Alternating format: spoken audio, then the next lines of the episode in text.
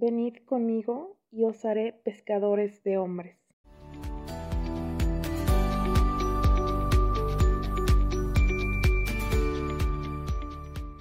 Hola, yo soy Jimena Mendoza y les doy la bienvenida a este nuevo episodio del podcast Caminito de Rosas. Y bueno, como se llama este episodio, Pedro y Pablo, justamente de eso quiero hablarles hoy, porque ayer, 29 de junio, celebrábamos estos grandes santos y discípulos de Cristo que realmente tenemos mucho que aprender de sus vidas y de sus cartas también que están en la Biblia, mucho que aprender de ellos y realmente creo que las cartas de San Pablo son mis de mis preferidas en la Biblia en cuanto a qué leer, cuando a veces tengo ganas de leer la Biblia, creo que son las principales y también de Pedro ha sido como un gran apoyo y ya en cuanto a mis desánimos espirituales, él como que ha venido a animarme y pues bueno, ya para no hacerlo más largo, vamos a empezar. Y primero empezamos con Pedro. Con Pedro, pues primero tenemos esa cita bíblica que te leía al inicio de, del podcast, del episodio, que es la de venir y os haré pescadores de hombres. Y creo que es muy bonito porque justamente Pedro era un pescador, él era su oficio. Y Jesús llega y le dice esto y él deja las redes, deja todo y lo sigue. Es su primera pues es el llamamiento que Jesús le hace, que le dice, ven y, y te haré pescador de hombres, y él deja todo y lo sigue.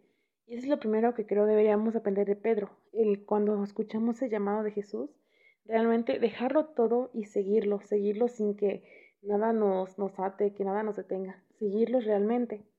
Y luego, como sabemos, eh, lo, lo de Pedro me gusta mucho porque aquí vemos el nacimiento de nuestra iglesia, de nuestra fe católica, pues él siendo el primer papa y justamente muchos dicen pues que la iglesia que era un hombre y claro que no, fue Cristo. Y en la misma, en la misma Biblia, perdón, leemos cuando dice, yo te digo que tú eres Pedro y sobre esa piedra edificaré mi iglesia y las puertas del infierno no prevalecerán contra ella. Te daré las llaves del reino de Dios y lo que ates en la tierra quedará atado en los cielos y lo que desates en la tierra quedará desatado en los cielos justamente en esta cita bíblica que es Mateo del versículo 18 al 19, ¿sí? 18 y 19. Pues aquí vemos cómo Jesús a través de Pedro instituye lo que es la iglesia, lo que es nuestra iglesia católica, nuestra fe, y lo vemos hasta nuestros días con el Papa Francisco y con todos los papas que hemos tenido.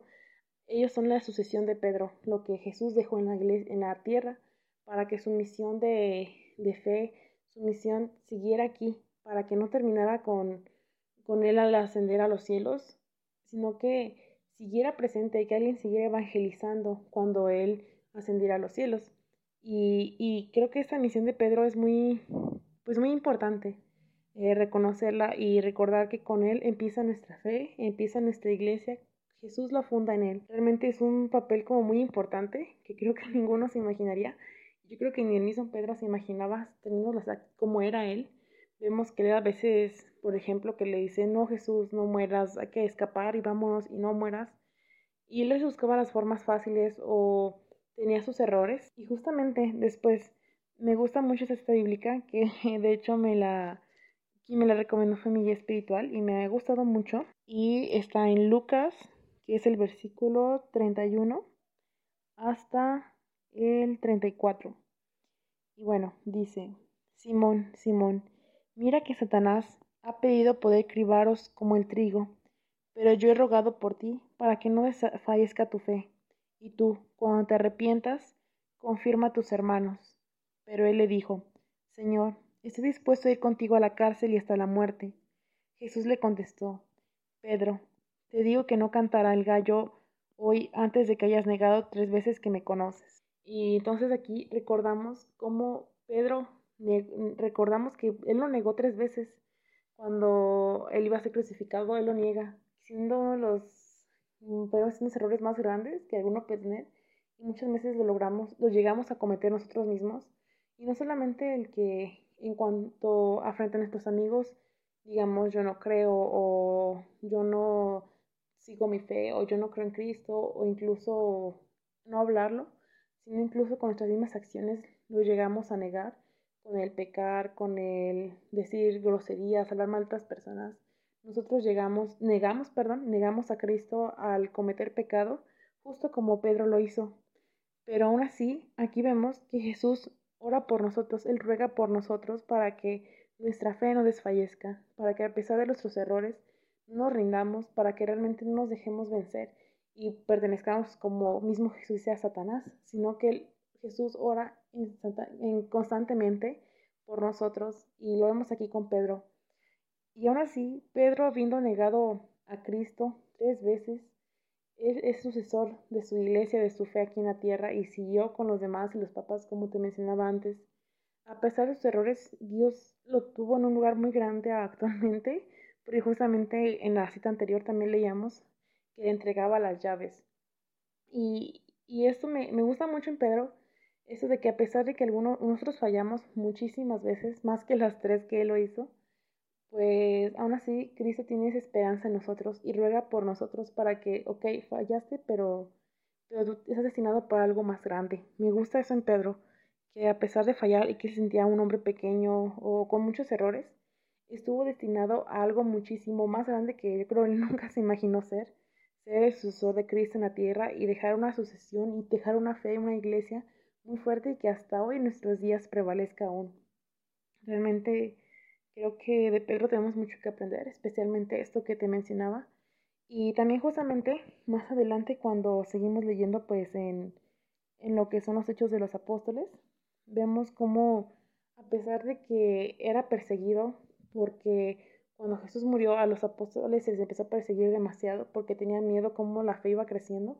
Y a mí me parece muy, muy bonito cómo vemos que decía que Pedro y los apóstoles predicaban, iba creciendo el número de creyentes, iban creciendo, y por ejemplo, creo que hice un número 5000 y creo que ellos imaginaban que ahora seríamos pues todos nosotros los creyentes católicos que seguimos aún su lo que ellos nos decían. Y me hace, se me hace muy padre como él, a pesar de la persecución, a pesar de que él sabía que podía morir, pues no, no se rindió, no dejó de predicar el Evangelio, no dejó de llevarlo, no dejó de actuar conforme Cristo lo, lo pedía.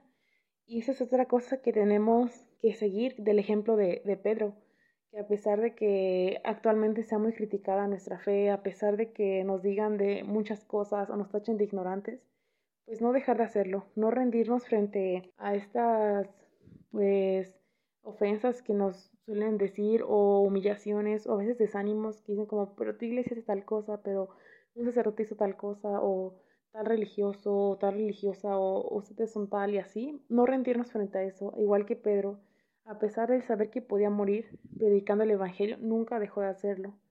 Y pues ya al final vemos que en su muerte él va a ser crucificado justo como Cristo, pero él dice que no merece morir como él porque no es digno y es por ello que a Pedro lo crucifican como cabeza abajo porque no se cree digno de tener la misma muerte que, que su maestro, que Cristo. Y es con esto que cerramos justamente la parte de Pedro. Saulo, Saulo, ¿por qué me persigues? Él preguntó, ¿quién eres, Señor? Y él le dijo, yo soy Jesús, a quien tú persigues. Levántate y entra en la ciudad, ahí te dirá lo que debes hacer. Bueno, ahora seguimos con Pablo y quería iniciar justamente con la cita de, de su conversión, porque justamente él aparece en lo que son los hechos de los apóstoles, donde nos quedamos en Pedro cuando les mencionaba eso de que lo persiguen y todo, todo esto por evangelizar entra Pablo. Y sabemos aquí que Pablo antes de, de su conversión, eh, pues le decían más que nada Saulo, y él se dedicaba a perseguir a los cristianos, se dedicaba a cazarlos, a, encarcelarlos, y justamente porque él era como era una persona muy estudiosa, que estudió en las mejores escuelas de ahí, y era un judío muy celoso de su fe, que realmente se quería defenderla a toda costa, y viendo este crecimiento de los cristianos, él, él pues decide encarcelarlos para que su fe no peligre, para que para defender lo que él creía en ese entonces. Y es por eso que se dedica a perseguir a los cristianos, a todos ellos, y justamente cuando iba en camino a, a buscar más de ellos, a, a, apresarlos, es cuando pasa este momento, que Jesús lo, lo encuentra y le dice, ¿por qué me persigues? Y creo que esta pregunta es muy, muy bonita, que realmente a todos nos debería como de sonar nos debería hacer ruido en nuestra cabeza el por qué me persigues, por qué me haces esto. Jesús muchas veces yo creo nos ha preguntado por qué haces esto, por qué me lastimas, por qué, ¿por qué haces esto? Y no solamente en cuanto a pecados que cometemos, también, por ejemplo, pues él, él perseguía, él se dio cuenta que en cada cristiano que perseguía, perseguía realmente a Cristo, porque Cristo estaba en ellos, en los cristianos. Entonces también hay que pensarlo en cuanto a nuestros hermanos. ¿Por qué me persigues? ¿Por qué me ofendes? Te dice Cristo a través de la ofensa o la humillación que hizo a tu hermano. Y creo que con esto empezamos y es muy, muy importante reflexionarlo. ¿Por qué me persigues? Jesús nos pregunta, y no por él, no, no solamente por él, porque también pues lo hacemos con nuestros pecados, pero ¿por qué me persigues en, el, en tu hermano? ¿Por qué me humillas? ¿Por qué eres grosero conmigo? ¿Por qué incluso me golpeas? ¿Por qué haces esto? Y, y es con esto que, que quería empezar. Me parece muy importante. Y también justamente pensar que Pablo, de ser el principal perseguidor, se llegó a convertir en el principal propagador de la fe católica. Vemos que en los Hechos de los Apóstoles, cómo él recorre varios lugares, varios países para llevar la, la fe católica, esa fe cristiana que iban haciendo que antes perseguía, pero ahora era el mayor predicador de ella.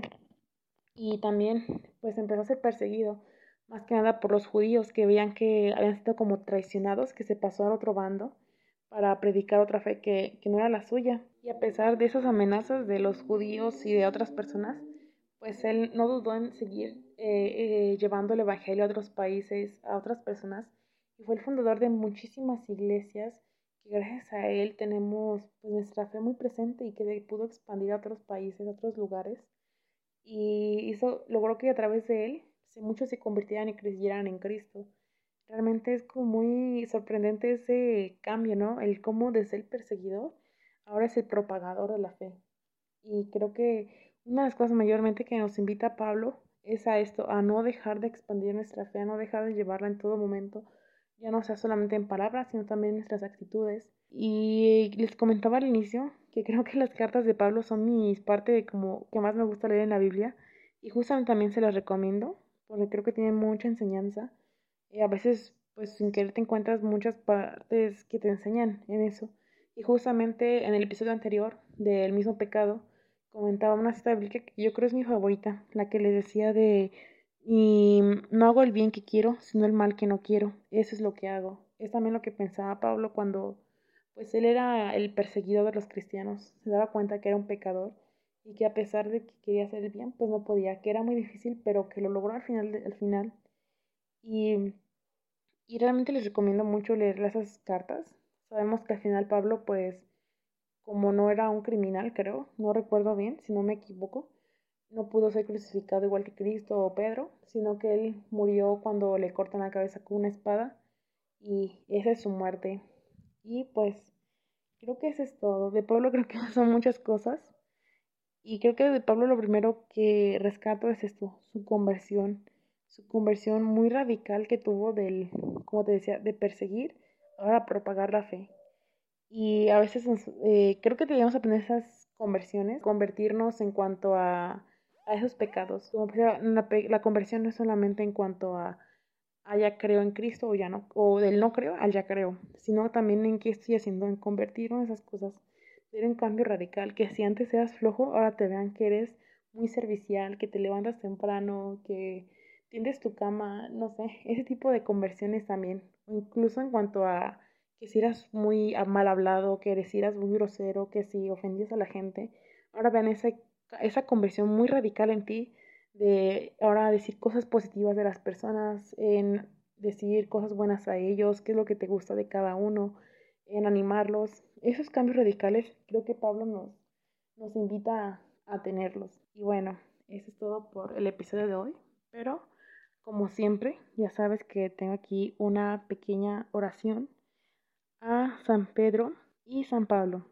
Entonces, pues nos vamos a santiguar en el nombre del Padre, del Hijo y del Espíritu Santo. Amén. Oh santos apóstoles, Pedro y Pablo, los elijo hoy y para siempre para que sean mis patrocinadores y defensores especiales. Tú, San Pedro, príncipe de los apóstoles, porque tú eres la roca sobre la cual Dios Todopoderoso ha edificado su iglesia. Tú, San Pablo, porque fuiste predicho por Dios como el recipiente de la elección y el predicador de la verdad en todo el mundo. Consígueme, te ruego, fe viva, esperanza firme y amor ardiente, completo desapego de mí mismo y desprecio del mundo, paciencia en la adversidad, humildad en la prosperidad, atención en la oración, pureza de corazón, una intención correcta en todas mis obras, diligencia en el cumplimiento de los deberes de mi estado de vida, constancia en mis resoluciones, resignación a la voluntad de Dios y perseverancia en la gracia de Dios hasta la muerte. Que así, por medio de tu intercesión y tus méritos gloriosos, pueda vencer las tentaciones del mundo, la carne y el demonio, y ser digno de comparecer ante el Pastor principal y eterno de las almas, Jesucristo, que con el Padre y el Espíritu Santo vive y reina para siempre. Te pido edades para disfrutar de su presencia y amarlo para siempre. Amén.